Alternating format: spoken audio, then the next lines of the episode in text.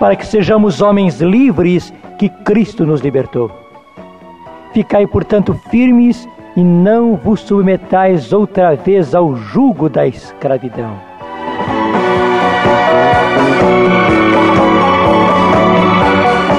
Sim, irmãos, o Senhor, no seu amor, nos encheu com o seu Espírito.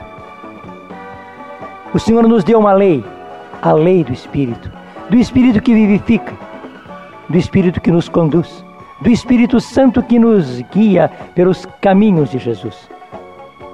Esta é a lei que o Senhor colocou, não para ser peso sobre nós, mas para nos guiar e conduzir e para nos levar às alturas. É para que sejamos homens livres que Cristo nos libertou. Ficai, portanto, firmes e não vos submetais outra vez ao jugo da escravidão.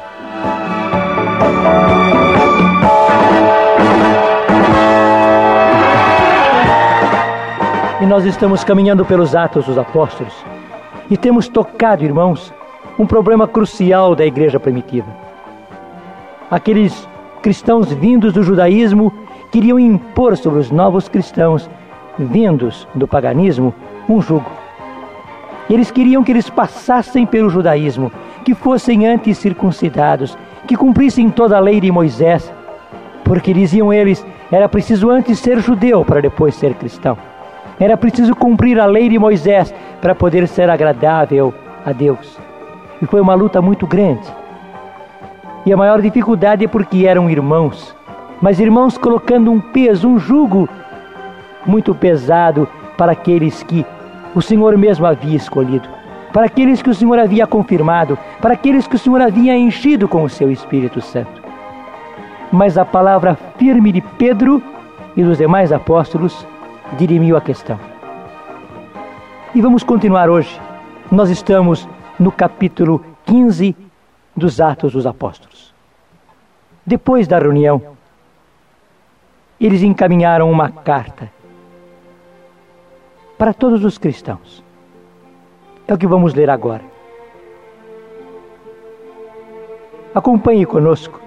É capítulo 15, versículo 23 e seguintes. Atos 15, 23.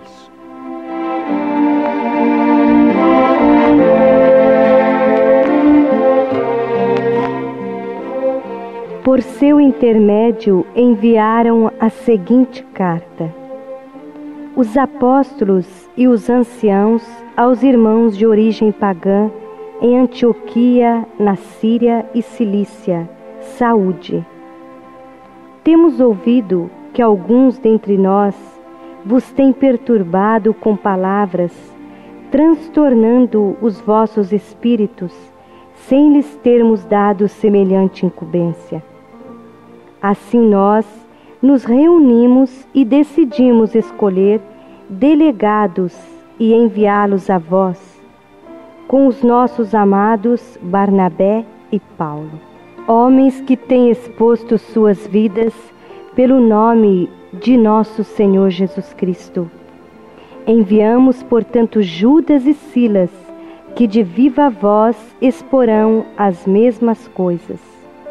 Com efeito, pareceu bem ao Espírito Santo e a nós não vos expor outro peso além do seguinte indispensável que vós abstenhais das carnes sacrificadas aos ídolos, do sangue, da carne sufocada e das impurezas.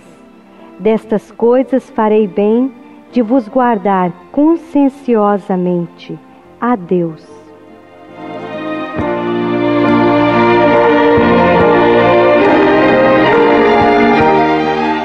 E vemos aí, irmãos, que a igreja reunida usou de autoridade para dirimir uma questão. E nós percebemos aqui duas coisas importantes para nós.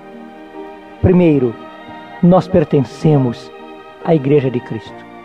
Segundo, essa Igreja de Cristo tem autoridade. Há muita gente que diz: Eu creio em Jesus, eu sigo Jesus, mas eu não tenho uma igreja. ou eu não preciso de uma igreja. Eu posso caminhar por mim mesmo. A minha bandeira é Cristo. Eu sigo apenas a Jesus. E é um terrível engano. Porque o próprio Senhor usou várias comparações. Uma delas, a videira e os ramos. Os ramos não vivem por si só. Os ramos vivem unidos ao tronco e formam uma única videira. São Paulo usou a comparação do corpo e dos membros. Nós, para pertencermos a Jesus, temos que estar no corpo. Nós precisamos estar na videira, nós precisamos estar no corpo. Ninguém consegue pertencer a Cristo se não estiver no corpo de Cristo, se não estiver na videira de Cristo. Não é possível estar com Cristo fora da igreja. Cristo e igreja são uma coisa só, assim como tronco e ramos são uma coisa só. Cristo e igreja são uma coisa só, como cabeça e membros são uma só coisa. Nós não podemos estar com Cristo sem a sua igreja. É um engano, irmãos, dizer que eu creio em Cristo, mas eu não aceito a igreja. Eu creio em Cristo e sigo somente a Jesus. A minha bandeira é Jesus. Eu não tenho igreja. É um engano. Nem podemos dizer eu sigo a minha vida particular, eu tenho a minha fé particular. Eu creio em Jesus Cristo, eu leio o Evangelho, eu pratico boas obras. Eu não preciso estar na igreja. É um engano. E o segundo ponto importante para nós é este: a autoridade que o próprio Jesus conferiu à sua igreja. E aí está uma das demonstrações. Para dirimir aquela questão, a igreja assumiu a sua autoridade. E você percebe, aqueles que foram obedientes encontraram o caminho. Aqueles que não quiseram obedecer continuaram colocando dificuldades, obstáculos à caminhada da igreja. E é justamente isso aqueles que, aqueles que querem resolver as coisas pela própria cabeça, aqueles que querem buscar a sua inspiração pessoal para se conduzir e não aceitam a autoridade que o próprio Senhor deu à igreja, acabam colocando obstáculos e empecilhos à caminhada da própria igreja. Irmãos, nós precisamos ser humildes e simples e entender que nós não temos tudo e nós não sabemos tudo. E outra coisa importante é esta: graças a Deus, a Igreja de Cristo tem dois mil anos e, portanto, tem todo um passado. Um passado que não é um peso, e aliás, nem deve ser um peso para nós, mas é uma riqueza. É uma riqueza de tradição e que a igreja traz para nós. E tradição quer dizer isso, algo que nos é entregue. Imagine se nós tivéssemos que, por exemplo, descobrir o fogo, descobrir os metais, descobrir a maneira de trabalhar com os metais. Imagine se nós tivéssemos que descobrir todas as coisas que a humanidade veio descobrindo no correr do tempo.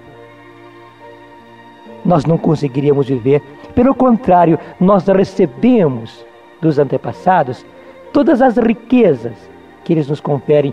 Eles nos conferem isso, eles nos dão isso. É a tradição, eles passam deles para nós.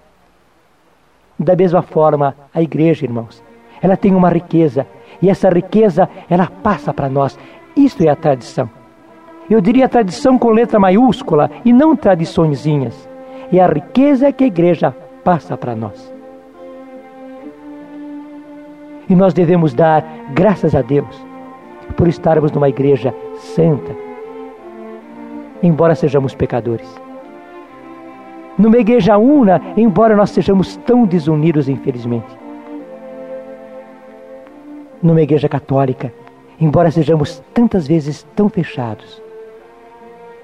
E numa igreja apostólica que tem as suas raízes nos apóstolos e que tem uma bagagem de riqueza de séculos e séculos, que tem uma experiência longa para todos nós. E nós não podemos ser orgulhosos e autossuficientes, irmãos, e acharmos que agora nós descobrimos tudo. Não. A igreja tem riquezas que ela já descobriu para nós durante todos esses séculos de lutas, de sofrimentos, de buscas. É a riqueza da nossa família, é a riqueza do povo de Deus em marcha. E que nós acolhemos de coração aberto. E dizemos: Bendita a igreja na qual o Senhor nos reuniu. Bendito seja a igreja que é o próprio corpo de Cristo, que é a própria videira da qual Jesus é o tronco e nós somos os ramos. E muito obrigado, Jesus, porque estamos entendendo agora que não é possível estar com você e estar fora da igreja. Muito obrigado, Senhor, porque estamos entendendo agora que nós não podemos desprezar a maravilhosa tradição, a maravilhosa riqueza que nos deixaste através da igreja. Muito obrigado, Senhor, porque nós já estamos orando e nós queremos continuar essa nossa oração agora, Senhor Jesus. Muito obrigado, Jesus, pela tua igreja, que é a nossa igreja, pelo teu corpo do qual nós somos membros dessa tua videira, Senhor, no qual nós somos os ramos. Muito obrigado, Senhor Jesus. Muito obrigado. E nós, Senhor, continuamos a agradecer pela Sua igreja e pedimos, dai-nos, Jesus, um amor forte pela nossa igreja, que nós possamos ver os benefícios que ela nos dá, Jesus que nós possamos enxergar Jesus, que se o ramo não está na videira, ele não produz vida, ele não tem vida. Assim também é conosco. Se não estamos em Ti, no seio da nossa igreja, nós não crescemos, mas ficamos secos e não servimos para nada. Vem, Senhor Jesus Inflama a tua igreja com a força do teu Santo Espírito. E queremos pedir nessa hora em particular pelo nosso Papa, pelos nossos bispos e principalmente pelo nosso bispo. Senhor Jesus, por todos aqueles que nos dirigem na sua igreja. Dai-lhes, Senhor, a luz do teu Santo Espírito com sabedoria, com destemor para que realmente a nossa igreja seja toda ela invadida pela força e pela coragem dos apóstolos. Nós agradecemos e te louvamos, e a nós pedimos a graça da fidelidade, a graça de continuarmos firmes em Ti, Jesus, que é a cabeça, e na nossa igreja juntamente com todos os irmãos. Amém.